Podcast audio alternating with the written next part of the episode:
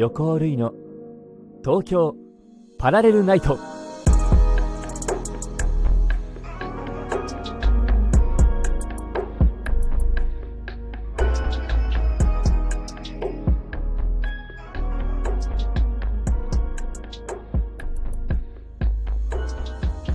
皆さんこんばんは。横尾類です。横尾類の東京パラレルナイト。ここは都内某所にある愛を求める人が集まる駅東京ラブステーション。この放送はスタジオではなくここ東京ラブステーションよりお届けします。本当に寒い日が続いております。幸いなことに東京はね晴れておりますのでまだまだいいんですけれども私実家が新潟でございまして新潟はもうとてつもない大雪だそうですね。この雪。毎年すごいんですけど去年は比較的少なかったということでね。あの母がすごい喜んでいたんですけれども今年はもう本当にひどいと。もう24日先月の24日から父がずっと毎日除雪をしてるよという話を聞いて手伝いに帰りたいところなんですが東京もねコロナがすごいことになっておりますので今帰るとねなかなか大変なことになる予感がしておりますので帰れず板挟みという感じですね、早くこの状況なんとかならないかなと思いながらね自分にできることをしっかりしていきたいと思っています。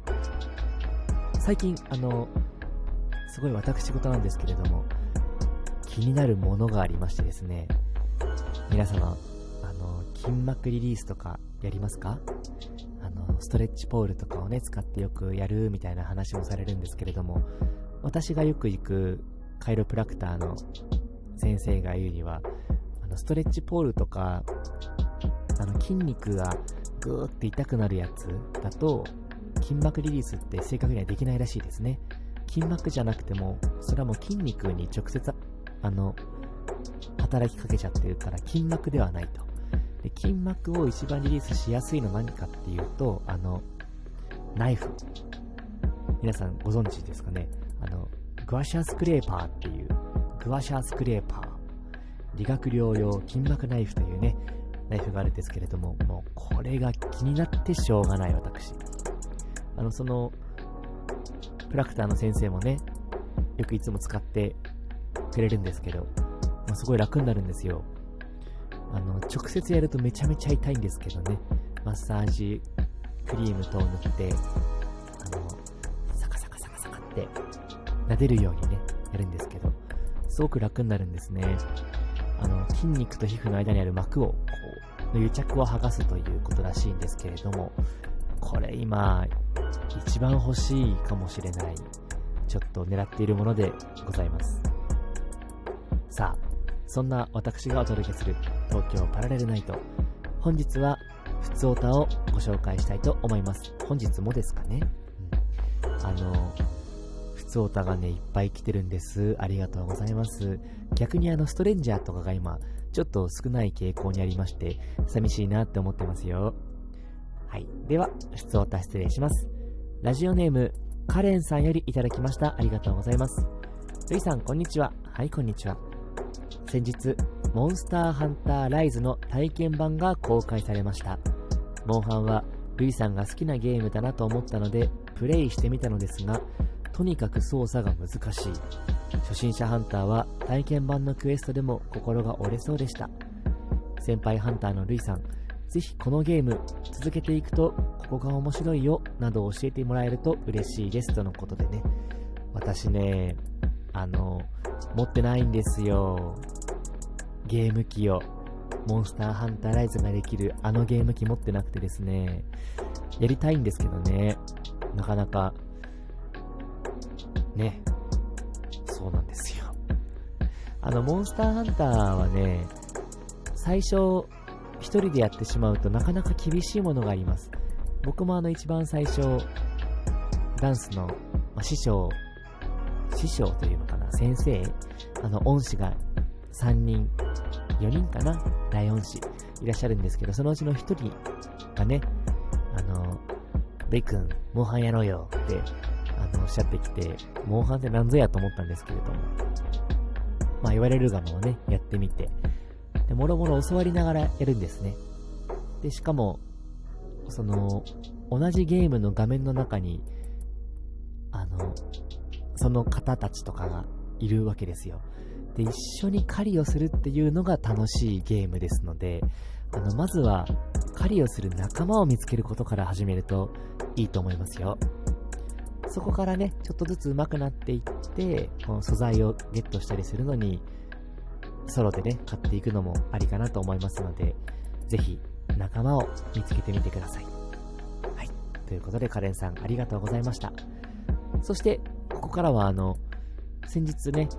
先日というか、その前もそうなんですけど、恋愛相談に乗っていたんですけれどもね、そのお便りが2つ来ておりますので、ちょっとご紹介してもいいですか？いいですよ。ありがとうございます。ラジオネーム、村人 E さんよりいただきました。ありがとうございます。ルイさん、こんばんは。えー、先日は相談に乗っていただきありがとうございました。ルイさんのお話を聞いて、相手が自分にとって大事な人の一人に入っているのは確かにそうだなと思いました。それからアドバイスを受けて一緒に出かけてみようと思ったのですが、どう誘えばいいのかわからなかったり、好きかもしれないという段階で遊びに誘って相手に変に期待させても申し訳ないなと思っていたら結局メッセージを送れずでした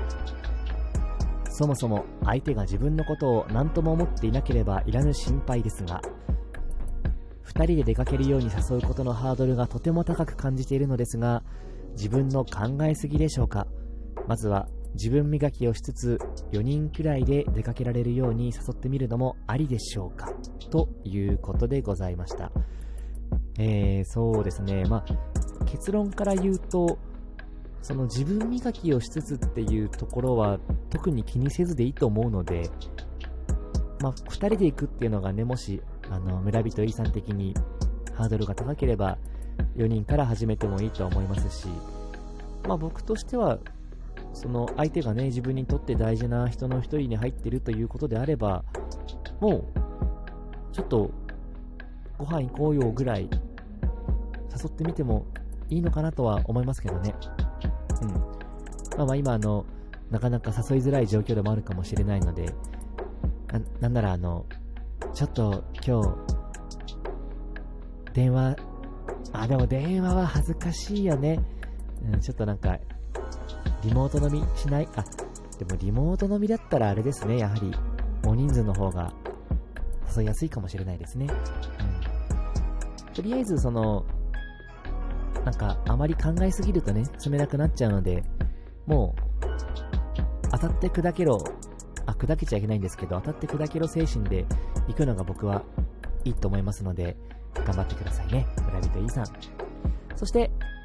ラジオネーム、困り果てた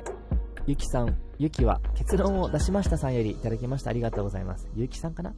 るいさん、こんばんは。先週は恋愛相談に乗っていただきありがとうございます。悩んだ末に出した結論を、結果を報告に来ました。悩んだ末に今日から付き合うことになりました。相手に社内恋愛や遠距離の不安を伝えると、2人で乗り越えていこうと言ってくれて、不安はまだあるんですけれども、やっていく決心をしました。背中を押していただきありがとうございました。今後どうなるか分かりませんが、ひとまず報告させていただきましたということで、おめでとうございます。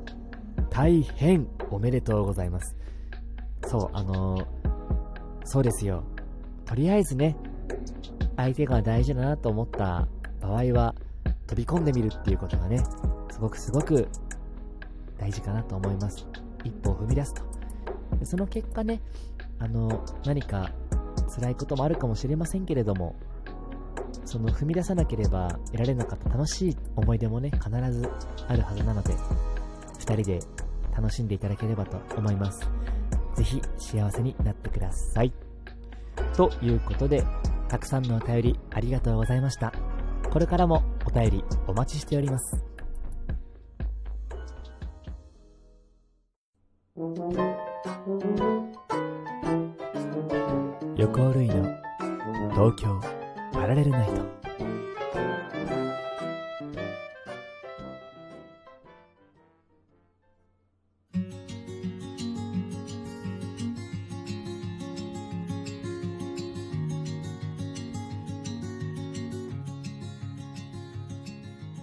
はい、ということで本日は普通おた、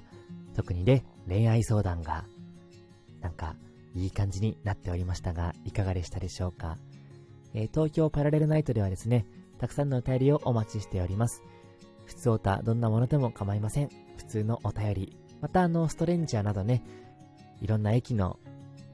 こう、お便りもお待ちしておりますので、よろしくお願いします。なかなか、こう、低温低湿っていうんですかね、ウイルスが好きな季節となっておりますので、皆様、体調管理等々ね、気をつけながら生活してください。特に、東京の方、私もですかね、お互い気をつけて頑張って生きていきましょう。雪国の方も頑張ってください。いかがでしたでしょうかまた次回、東京ラブステーションにて待ち合わせいたしましょう。お相手は横尾類でした。素敵な旅へ、行ってらっしゃい。